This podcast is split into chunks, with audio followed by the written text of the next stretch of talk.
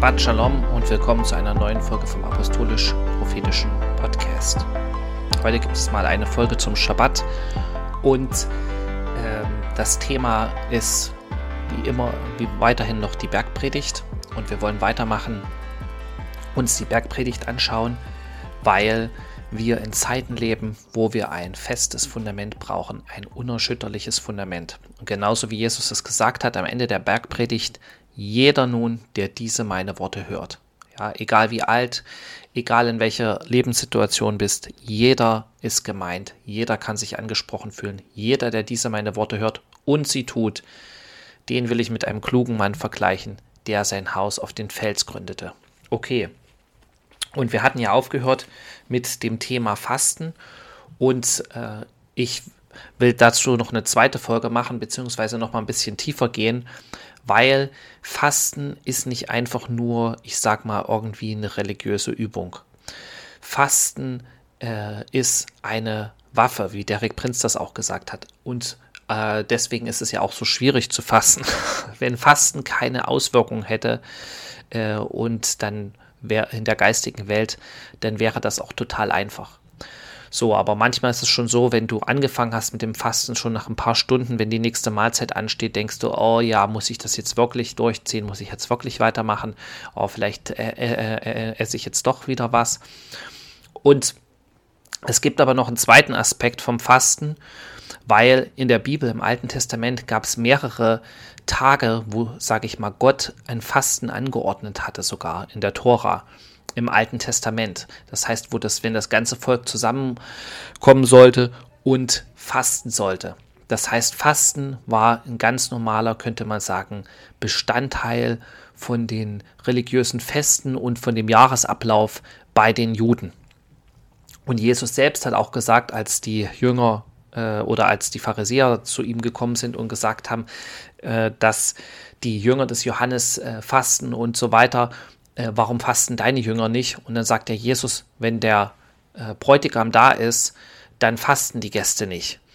Äh, wenn er aber weg ist, äh, dann werden sie fasten.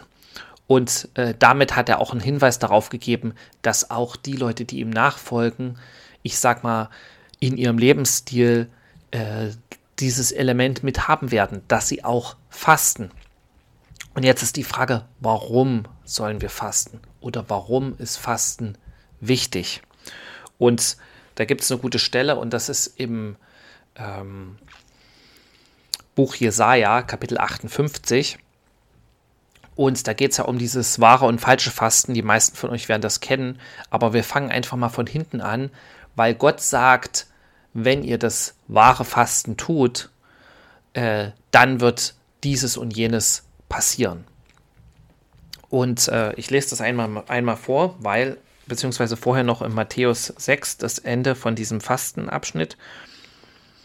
Äh, du aber, wenn du fastest, so salbe dein Haupt und wasche dein Angesicht, damit es nicht von den Leuten bemerkt wird, dass du fastest, sondern von deinem Vater, der im Verborgenen ist. Und dein Vater, der ins Verborgene sieht, wird es dir öffentlich vergelten.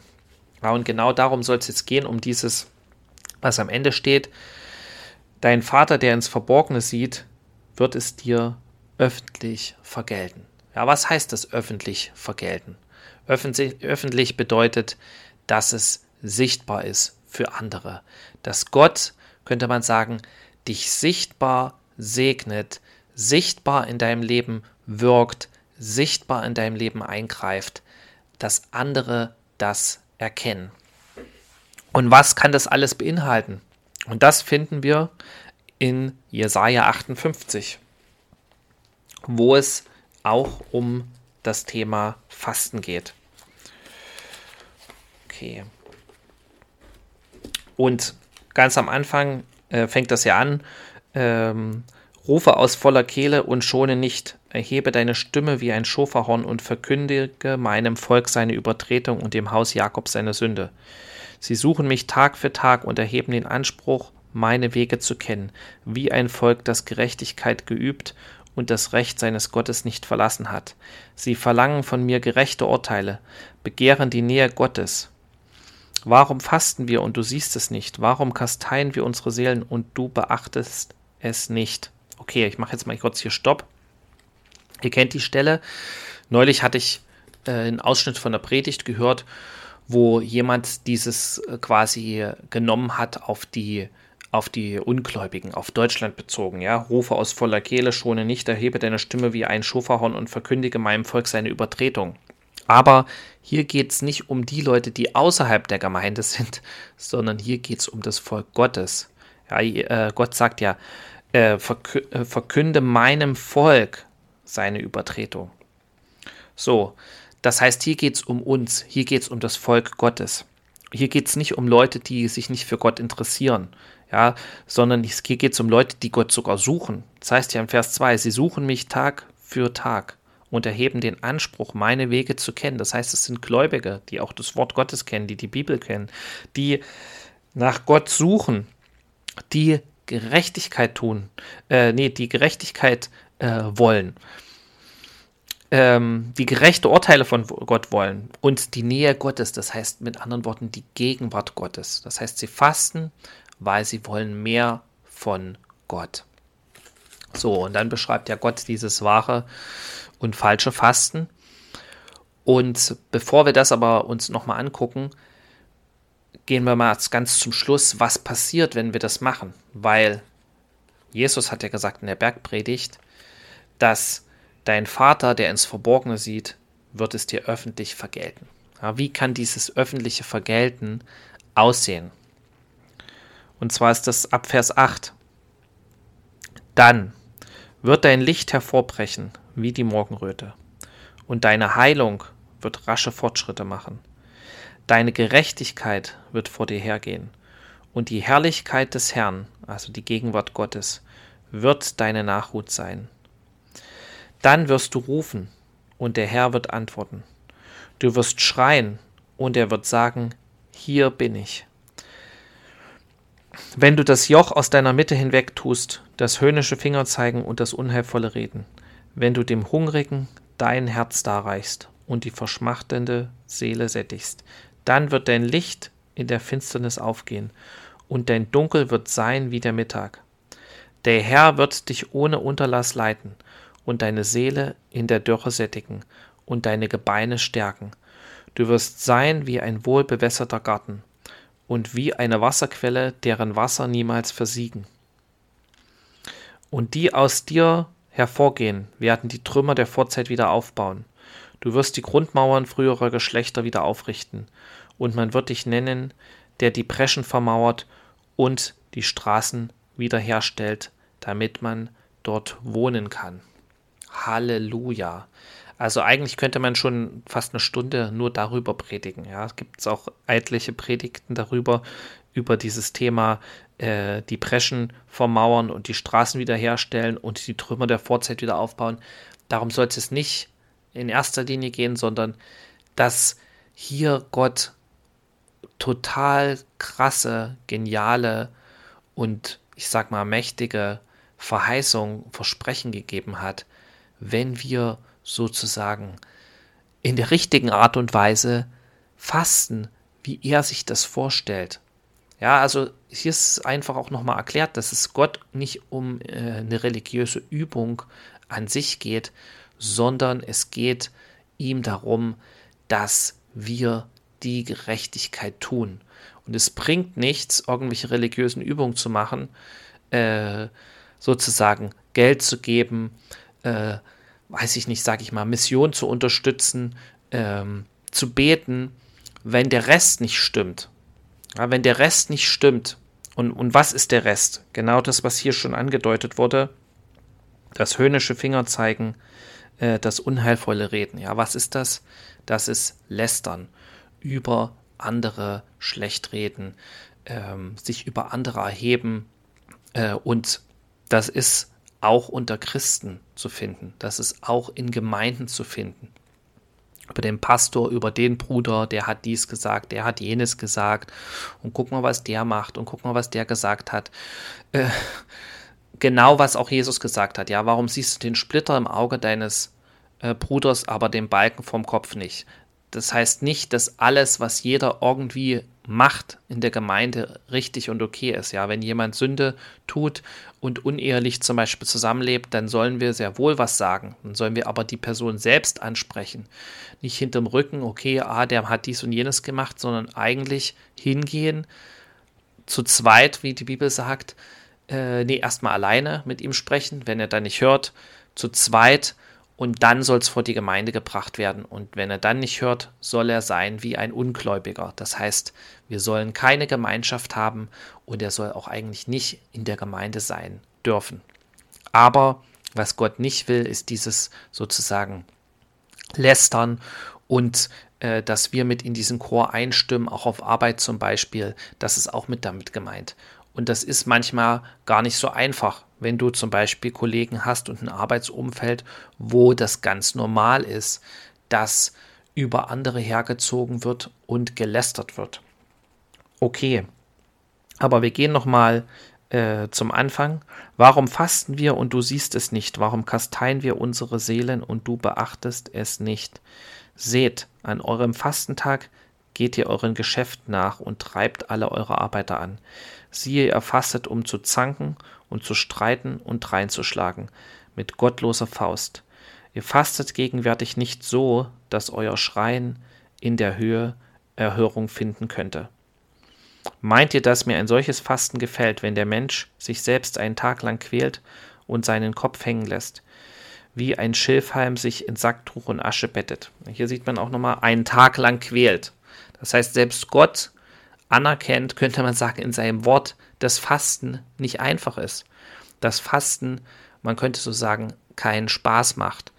Ähm, und dass es auch normalerweise ein Tag ist. Ja, es gibt bestimmte Leute auch in der Bibel, die haben ganz viele Tage gefastet, mehrere Tage, aber hier so ein normales Fasten ist ein Tag, ein Fastentag. Willst du das ein Fasten nennen und einen dem Herrn wohlgefälligen Tag? Ja, darum geht's ja. Was möchtest du? Du möchtest, dass es ein Herrn, ein Tag ist, der dem Herrn wohlgefällig ist. Ist nicht das ein Fasten, an dem ich gefallen habe, dass ihr ungerechte Fesseln losmacht, dass ihr die Knoten des Joches löst, also Unterdrückung, damit ist äh, das Joch gemeint, dass ihr die Unterdrückten freilasst und jegliches Joch zerbrecht. Besteht es nicht darin, dass du dem Hungrigen dein Brot brichst und arme Verfolgte in dein Haus führst, dass wenn du einen Entblößten siehst, du ihn bekleidest und dich deinem eigenen Fleisch nicht entziehst. Also hier geht es um ganz praktische Barmherzigkeit. Ja, und zu der damaligen Zeit in Israel gab es kein Sozialsystem. Es gab kein Jobcenter, es gab nicht äh, Wohngeld oder irgendwelche anderen Dinge, Kindergeld ähm, oder irgendwelche staatlichen Programme, die sich sozusagen um die Armen gekümmert haben. Und das ist in vielen Ländern der Welt so. Ja, da ist, wenn du arm bist, dann äh, hast du nichts und niemanden, der dir hilft. Und äh, ich habe das auch selbst gesehen, als ich in der Ukraine war. Ja, wenn du nicht die Familie hast und nicht eine Gemeinde hast oder in der Gemeinde bist, dann ist es extrem schwierig zu überleben für, ich sag mal, die normalen Leute. Oder du bist korrupt und äh, hast kriminelle Energie und versuchst dein Einkommen auf dem Weg zu bekommen. Aber das ist dort so, dass sozusagen die Gemeinden oder wo ich gewesen bin, dass sie äh, teilweise Bäckereien haben, Waisenhäuser, ähm, Kindergärten und dass sie sich um ganz viele Sachen kümmern, auch Rehabilitationseinrichtungen äh, für Alkoholiker und die meistens auch obdachlos sind. Ähm, ganz viele Sachen, die, ich sag mal, in den westlichen Ländern vom Staat übernommen werden. Das war eigentlich, man könnte sagen, in der Bibel nie als Aufgabe des Staates vorgesehen, sondern das war für die Gemeinde und auch für das Volk Gottes. Wir sollten Barmherzigkeit üben. Und ich kann mich noch gut erinnern, auch als ich in der Ukraine war, das war 2008 oder 2007, ich bin mir nicht genau sicher, äh, in Odessa, ich glaube 2007.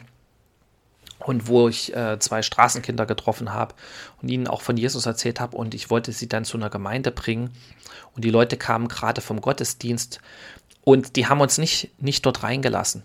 Die wollten nichts mit den Armen sozusagen zu tun haben. Sie wollten nichts mit den, mit den Kindern zu tun haben.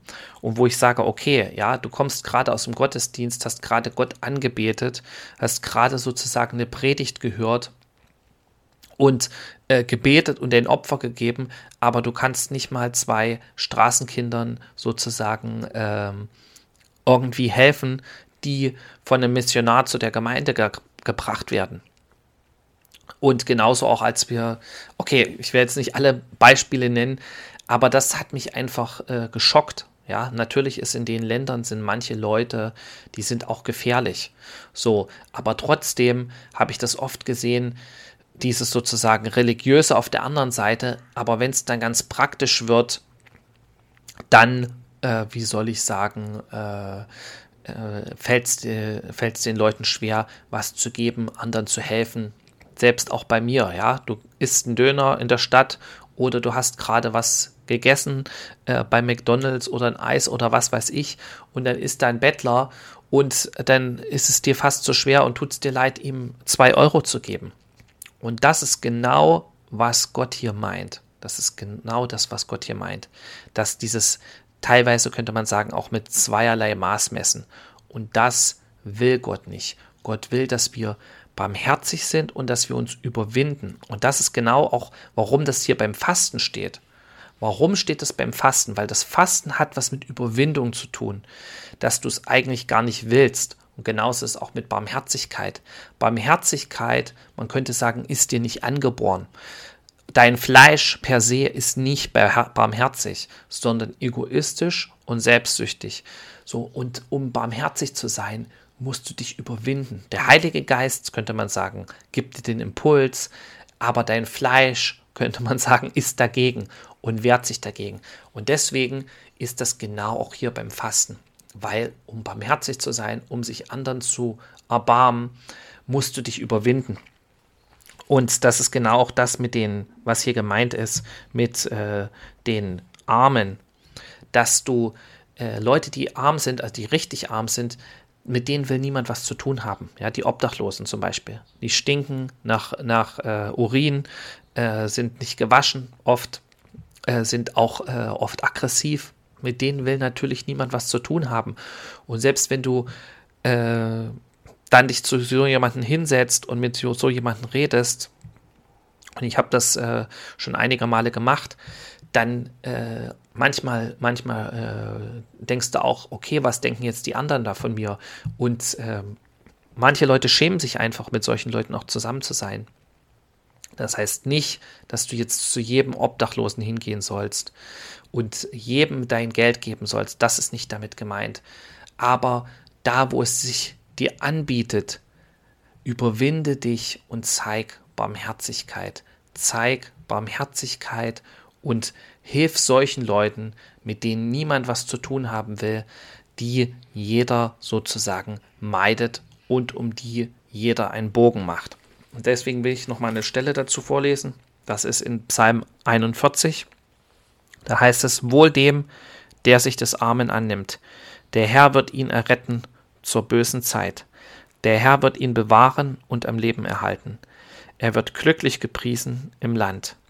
Ja, du wirst ihn nicht der Gier seiner Feinde ausliefern. Der Herr wird ihn erquicken auf seinem Krankenlager. Du machst, dass es ihm besser geht, wenn er krank ist. Ja, eigentlich total genial. Ja, wenn du krank bist, ist nicht nur im Namen von Jesus, äh, sei geheilt, sondern hier steht äh, sozusagen, äh, hier geht es jetzt noch nicht mal um Gebet für Kranke, sondern hier heißt es, dass gesegnet, und das ist wieder das gleiche Wort, was hier mit wohl übersetzt wurde, gesegnet oder selig kann man es auch übersetzen, gesegnet ist der, der sich des Armen annimmt. Der Herr wird ihn erretten zur bösen Zeit. Halleluja.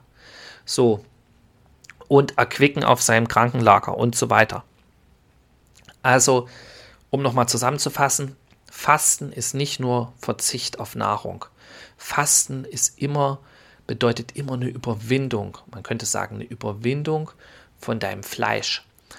Und Fasten ist, die Gerechtigkeit zu tun und sich auch derer annehmen und derer erbarmen, die Hilfe brauchen. Okay, in diesem Sinne wünsche ich euch Gottes Segen und du wirst sehen, Gott wird dir genügend Möglichkeit geben, das in die Praxis umzusetzen. Und ich wünsche einen schönen Schabbat. Bis zum nächsten Mal. Shalom. Amen.